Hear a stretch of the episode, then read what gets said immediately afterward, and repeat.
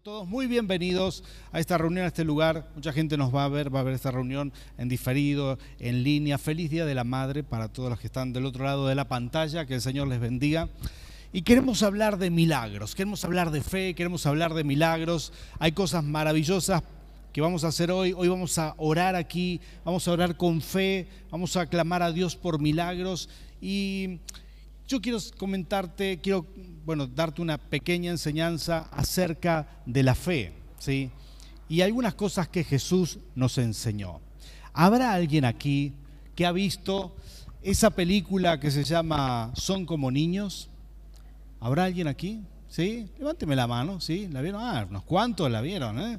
Son como niños, una película de Adam Sandler, creo que se estrenó en el 2010 en Argentina y ese es el título en español, obviamente. La película pretende mostrar un lado del ser humano, un lado del hombre sobre todo, que es, que es el deseo de volver el tiempo atrás, el, deseo de volver a jugar, de estar despreocupado, el, bueno, muestra el valor de la amistad, entre otras cosas, pero sobre todo lo que muestra es esto de que en la niñez la pasaban muy bien, la pasábamos, muy bien, y que muchos en la vida adulta se enredaron de tal manera que perdieron la felicidad y la alegría.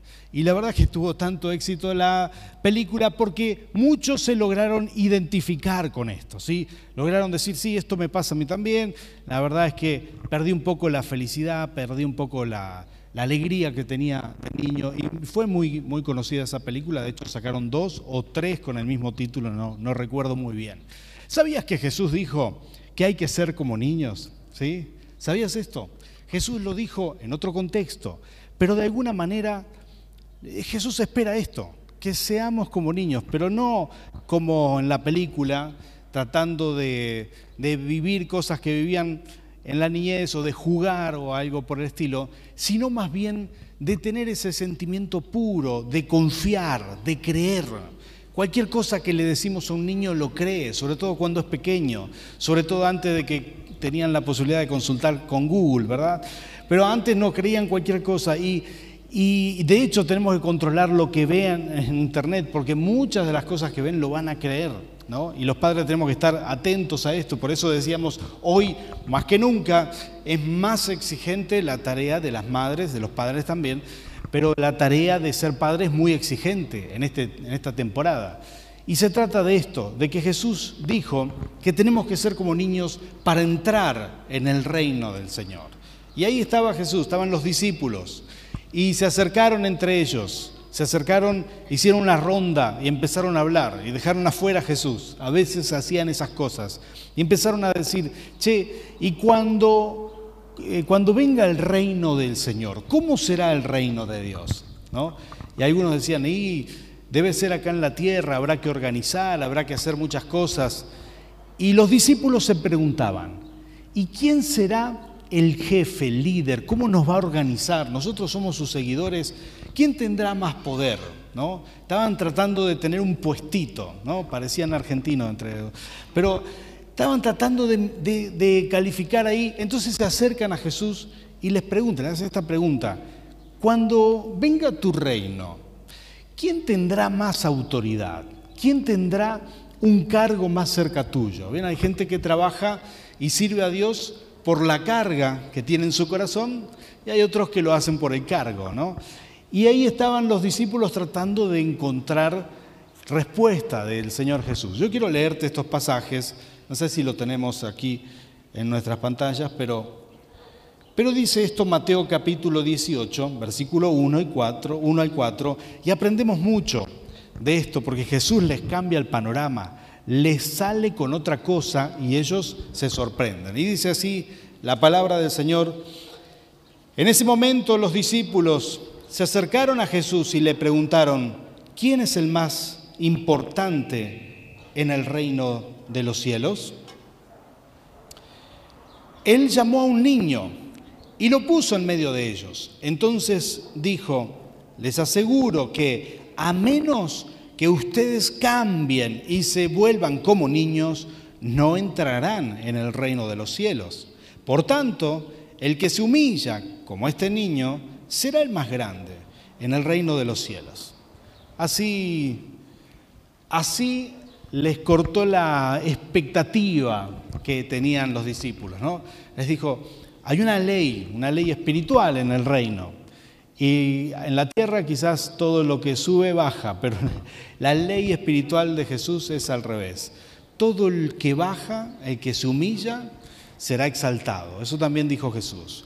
Y aquí lo muestra en este ejemplo. Dice, tendrán que hacerse como niños. Si ustedes quieren crecer, tendrán que desarrollarse en fe, tendrán que desarrollarse en otras cosas, tendrán que empezar a, volver atrás, cambiar y ser en algunas cosas como niños. ¿sí? ¿Qué te parece esto? ¿Te interesa? ¿Estás dispuesto a ser como niños en algunas áreas de tu vida? Te voy a mencionar tres hoy aquí.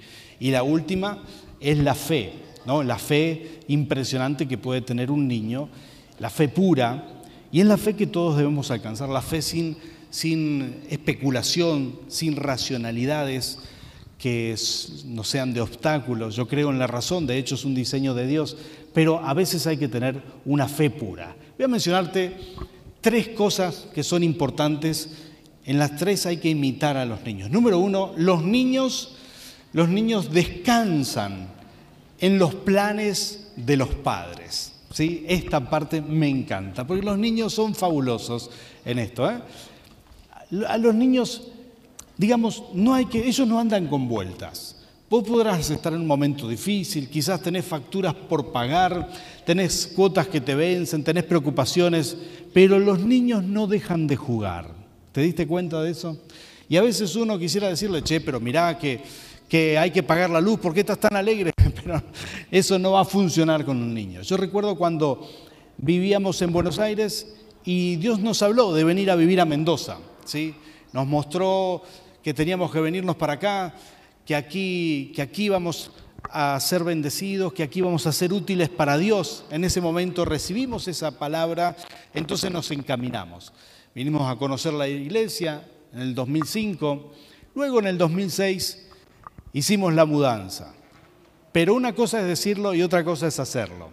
Cuando hicimos la mudanza, mandamos todas las cosas para acá, nos subimos en el auto, que en el auto que teníamos en ese momento, y con Nerina, bueno, subimos a la autopista, ya muy cerca de nuestra casa donde vivíamos antes, y subimos a la autopista, nuestros tres niños en aquel momento estaban ahí atrás, y ellos venían jugando, divirtiéndose, que esto, que vamos a hacer un viaje, Yupi, a Mendoza.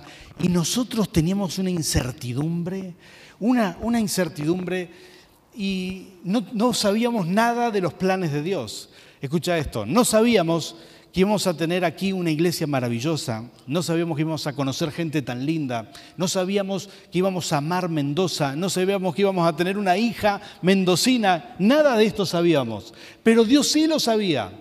Solamente que nosotros estábamos preocupados, estábamos un poco ansiosos porque íbamos a cambiar nuestra vida. No sé si entendés hacia dónde voy, pero Dios sí sabía esto. Él tenía sus planes. Él, él tenía todo planeado, sabía cada detalle. Yo no lo sabía. Y ojalá yo hubiera aprendido de mis hijos que ellos ni preocupados estaban, ¿verdad? Iban atrás jugando, pateándose, que, no, que me tocó, que me miró, que mirá, que cruzó la línea, ¿verdad? Todo lo que hacen los niños en los viajes. Y, ahí estábamos nosotros llenos de preocupación. Oramos en la, en la ruta 7 para venir para acá, ahí en la colectora, y nos subimos y ya emprendimos el viaje y descansamos en el Señor. Si yo pudiera volver el tiempo atrás, una cosa que haría sería esto, decir, Señor, estoy en tus planes, ni me voy a preocupar. ¿Te gusta esa frase? Ni me voy a preocupar. Estoy en tus planes, estoy en tus manos, confío en ti, confío en ti. De hecho, cuando Jesús dice, si quieren entrar en el reino de los cielos, si quieren crecer en su vida espiritual, hay que abandonar la preocupación de alguna manera. Hay que ser como niños en esto, abandonar nuestras preocupaciones. ¿Estás preocupado por algo? ¿Estás preocupada? ¿Hay incertidumbre en tu vida en algún área? ¿Hay algo que te tiene sin dormir? ¿Hay algo que te tiene con insomnio? ¿Sí? ¿Habrá alguien aquí que me diga, sí, pastor, ese es mi caso, yo estoy un poco preocupado? ¿Habrá alguien aquí? Porque yo tengo una palabra de Dios para vos. El Señor te dice, sé como un niño, descansa en mí. El Señor tiene buenos planes para ti, buenas cosas vendrán para ti. El Señor hará maravillas en tu vida, buenas cosas vienen para ti. Oh, el Señor tiene planes grandiosos. Claro que sí. Planes maravillosos. Cuando uno puede descansar en el Señor, podrás disfrutar el viaje. ¿Sí? ¿Cuántos dicen amén a esto? Hay que disfrutar el viaje. La vida es grandiosa, la vida es un regalo de Dios, la vida es maravillosa. No te gastes en preocupaciones. Dios tiene un plan. Por favor, decilo conmigo. Mi Señor tiene un plan. Mi Señor tiene un plan. Somos hijos del Señor. La segunda cosa en la que aprendí y me obligo a imitar a los niños es a escuchar la voz del Padre. ¿sí? Esta parte me encanta. Lo he mencionado algunas veces, lo hemos enseñado y es muy pertinente volverlo a enseñar en este momento. Los niños tienen ese, esa capacidad increíble de dormirse en cualquier lado, ¿sí? sobre todo los niños pequeños, donde sea. Mis hijos se dormían, la única forma que, no recuerdo que lo hayan hecho, la única forma que no se han dormido es parado, pero el resto eh, sentado, medio sentado, inclinado, patas para arriba, como se, se han dormido de cualquier manera. Hemos encontrado en la casa niños dormidos en cualquier rincón, ¿verdad? Así, están jugando y por ahí se duermen. O estamos en una fiesta y se duermen, ¿sí? Está la música, a todo trapo y se duermen los chicos. Es impresionante, no se puede hablar eh, por la música en un casamiento, en un cumpleaños de 15, pero ellos juntan, cuando están cansados, juntan las sillitas y caen dormidos. ¿Cuántos tienen hijos que han hecho esto alguna vez? ¿Sí? Te ha pasado, ¿eh? También lo hemos vivido con nuestros hijos. Escuchan lo que quieren escuchar. Me ha pasado, no sé si hay padres que tienen, tienen hijos de entre dos, tres años, ¿sí? ¿Habrá alguno en esa edad? ¿Algún padre que tiene? Por allá tenemos, ¿alguien más? Así, por allá, hasta los tres años, miren cuánto, vamos a orar mucho por ustedes, ¿eh? Son demandantes a esa edad. Yo recuerdo cuando tenían esa edad, iba y los acostaba en la cama. Y decía, quédate un ratito, qué sé yo, papá, todo el... Y yo me quedaba ahí. Y cuando creí que estaban dormidos, mire, los niños se duermen, pasan camiones al lado, no escuchan nada, apagan todo, se duermen. Pero si yo me voy a levantar de la pieza, ¿te ha pasado esto? Abrís la puerta y si no le pusiste aceite a la puerta y hacen o peor todavía, se despiertan los mocosos y te dicen, papá, y estás otra vez ahí, vos querés ir a dormir, son las 3 de la mañana y ya, no sé si estás en esa etapa, pero es terrible, ¿verdad? Eso es como que tienen una consola de sonido en la cabeza, ¿no? y tienen todos los volúmenes arriba, pero con la hora de dormir dicen, ah, el camión que pasa en la esquina, ese le bajo, no lo voy a escuchar, al otro no lo voy a escuchar, el, sonido del otro tampoco lo voy a escuchar, ah, el de papá que me hace dormir, ah, ese sí, lo dejo arriba, ¿sí? Entonces cualquier ruido que tu, tu padre hace, bueno, ahí los niños se despiertan. Es impresionante. Y yo creo que esto es algo digno de aprender de los niños. Porque hay momentos en la vida donde uno tiene que agarrar la consola de las cosas que escucha y bajarle el sonido a las voces que te dicen que no podés, que no servís, que no vas a salir adelante, no las escuches, bajale el sonido, bajale el sonido a las voces que te dicen, al enemigo, al enemigo que te atormenta, que te dice que la vida eterna no existe, que, que tenés que tener miedo a la muerte, bajale el sonido a todo eso y solamente deja arriba la voz de tu Padre Celestial que te dice que todo lo puedo en Cristo, que está contigo, que te fortalece, que vas a salir victorioso, porque no hay otra manera. Tenemos que aprender a escuchar la voz del Padre, no desconectarnos del Señor, porque Él tiene palabras de vida. Aleluya. Solamente el Señor puede escuchar, puede, puede hablar tan fuerte. Solamente el Señor puede hablar tan fuerte que lo vas a escuchar aún estando en terapia intensiva. Solamente el Señor puede hablar tan profundo a tu vida que tu alma escucha. Entonces es importante dejar esa puerta abierta. Y la tercera cosa, y es quizás la más importante para nosotros hoy, aquí, la tercera cosa que quiero decirte acerca del Señor, o mejor dicho, acerca de cosas que tenemos que aprender de los niños, es no dudar. ¿sí? Los niños no dudan. No andan con dudas, sobre todo cuando son chiquitos. Lo que vos le digas ellos van a creer. ¿sí? Si vos le decís abrochate el cinturón porque vamos a salir un viaje a martes, ellos lo van a creer. ¿sí? Por eso es tan importante decirles la verdad siempre a los niños. Y, y cualquier cosa que uno les dice, ellos lo creen. Y esto es impresionante. ¿Sabías que la fe, la fe Digamos, lo contrario a la fe no es la incredulidad. Muchos piensan que ese sería lo, opuesto, sino por el contrario, lo contrario a la fe es la duda. Cuando uno duda, Cuando uno duda, derrumba la fe. La duda es, eso que te hace, cuando uno empieza a pensar las cosas y, y se llena de duda tu mente, eso es lo que derriba los milagros. Uno podría recibir muchas cosas de Dios, pero la mayoría de las personas luchan en su mente con dudas, están dudando. Dudan si, bueno, confían en Dios por un lado, creen, pero por el otro, y empiezan a pensar y a dudar. Y si lográramos, lográramos por un instante, lográramos creer como niños. Jesús lo dijo, lo dijo muchas veces. Marcos 11:23 dice, quítate, bueno, les aseguro que si alguno le dice a este monte, quítate de ahí y tírate al mar, creyendo sin abrigar la menor duda. Por favor, diga conmigo duda. Ese es tu principal enemigo, el principal. A veces está en nuestra mente. Y cuando uno crece, cuando, eres, cuando sos niño no dudas, pero cuando uno crece son las malas experiencias, son las cosas que suceden en la vida. Uno se va llenando de dudas. ¿Será verdad? ¿Será bueno? ¿Será que todo esto es real? Y acá viene, dice,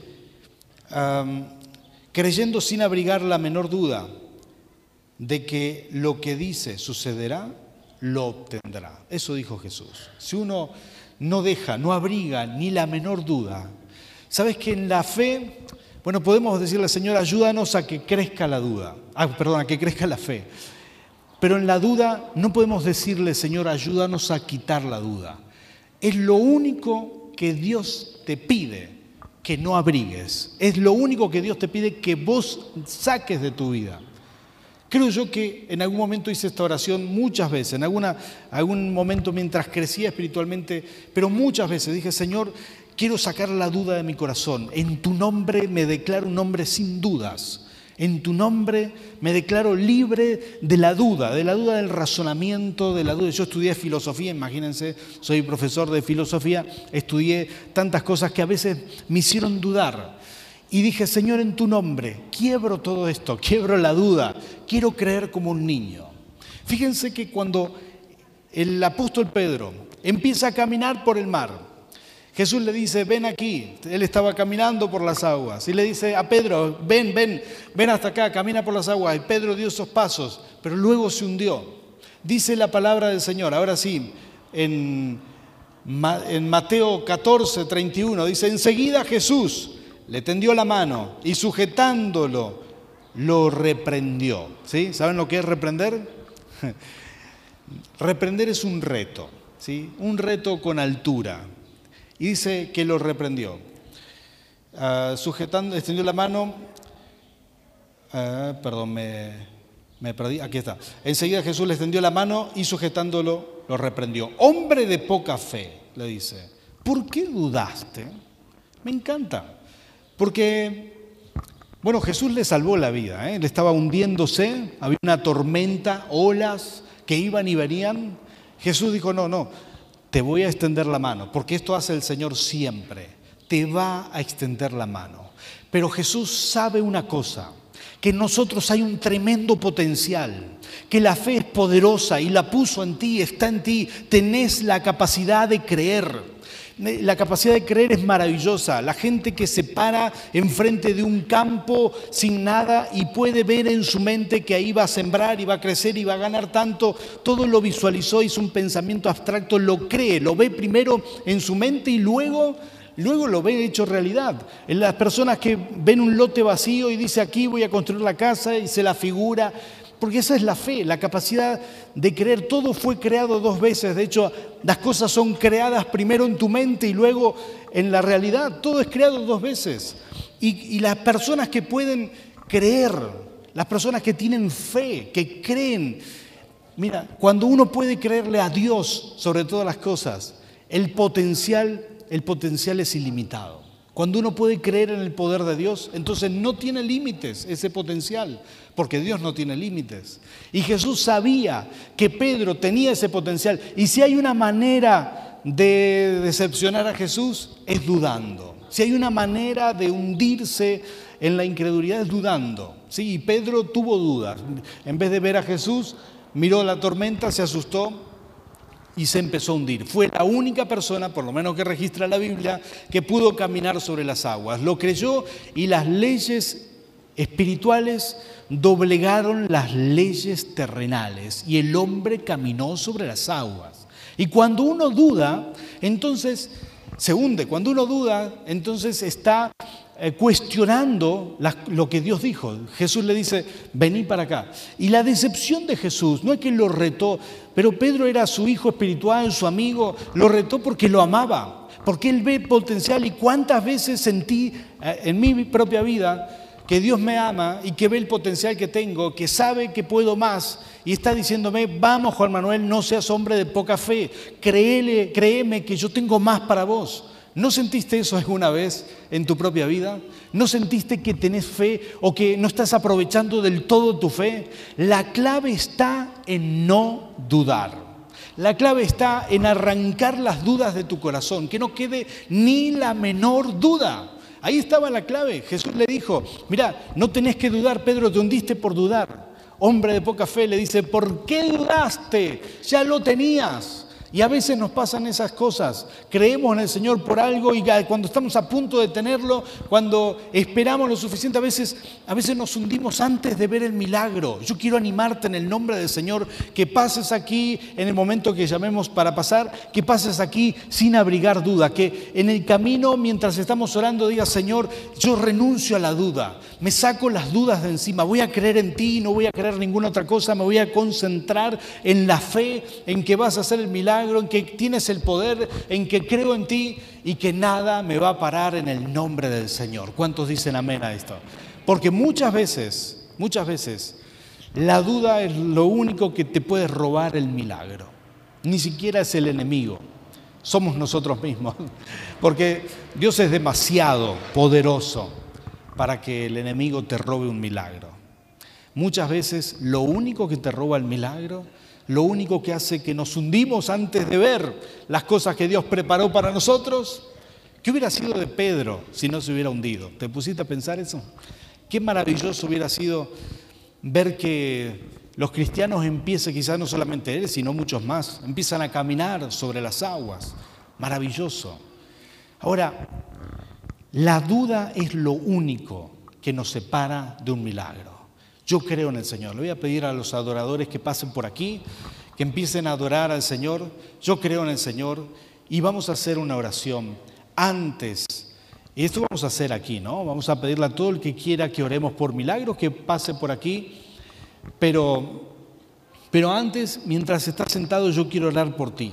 Vamos a orar arrancando. Tenemos que lograr este, este desafío que Jesús nos puso. Tenemos que ser como niños en nuestra fe. Tenemos que lograr esto, tenemos que trabajar en esto. Yo decidí en mi propia vida, ¿eh? jamás, hace mucho tiempo, yo dije, Señor, de ahora en más, todos tenemos la capacidad de ser tercos en algo, ¿sí? Y dije, de ahora en más, me voy a poner terco en las cosas buenas. Voy, voy a ponerme como meta jamás dudar. Nunca voy a dudar ni a cuestionar en mi mente, en mi corazón, en lo profundo de mi ser. Jamás voy a dudar de tu existencia. Jamás. Hace mucho tiempo que le dije, porque tenía dudas alguna vez. Y esto, atención, si sos cristiano de cuna, te es más fácil posiblemente no dudar de la existencia de Dios. ¿Cuántos cristianos de cuna hay aquí? Te enseñaron del Señor desde pequeño. Quizás no es tu lucha, ¿sí? Pero muchos de nosotros que conocimos a Dios después, que estamos comenzando un linaje cristiano, muchos de nosotros, muchos de nosotros tuvimos que romper las dudas y creer que Dios es real, creer que Dios existe y no solamente que es real, que nos perdona, que nos da libertad, que nos bendice, que quiere cosas buenas para nosotros. Yo decidí nunca dudar de Dios, nunca dudar del Señor y aún creer que cuando me vaya de este mundo me voy con el Señor, que comience una vida nueva. Y le dije, Señor, no quiero dudar. Mira, yo no sé si hay personas aquí que tienen estas luchas, ¿no? Porque puede ser una persona excelente, conocí mucha gente, muy buena gente, gente que ama a Dios, pero cada tanto le, le da un ataque de incredulidad, ¿no? Y a veces hay que decir, Señor, yo renuncio a la incredulidad.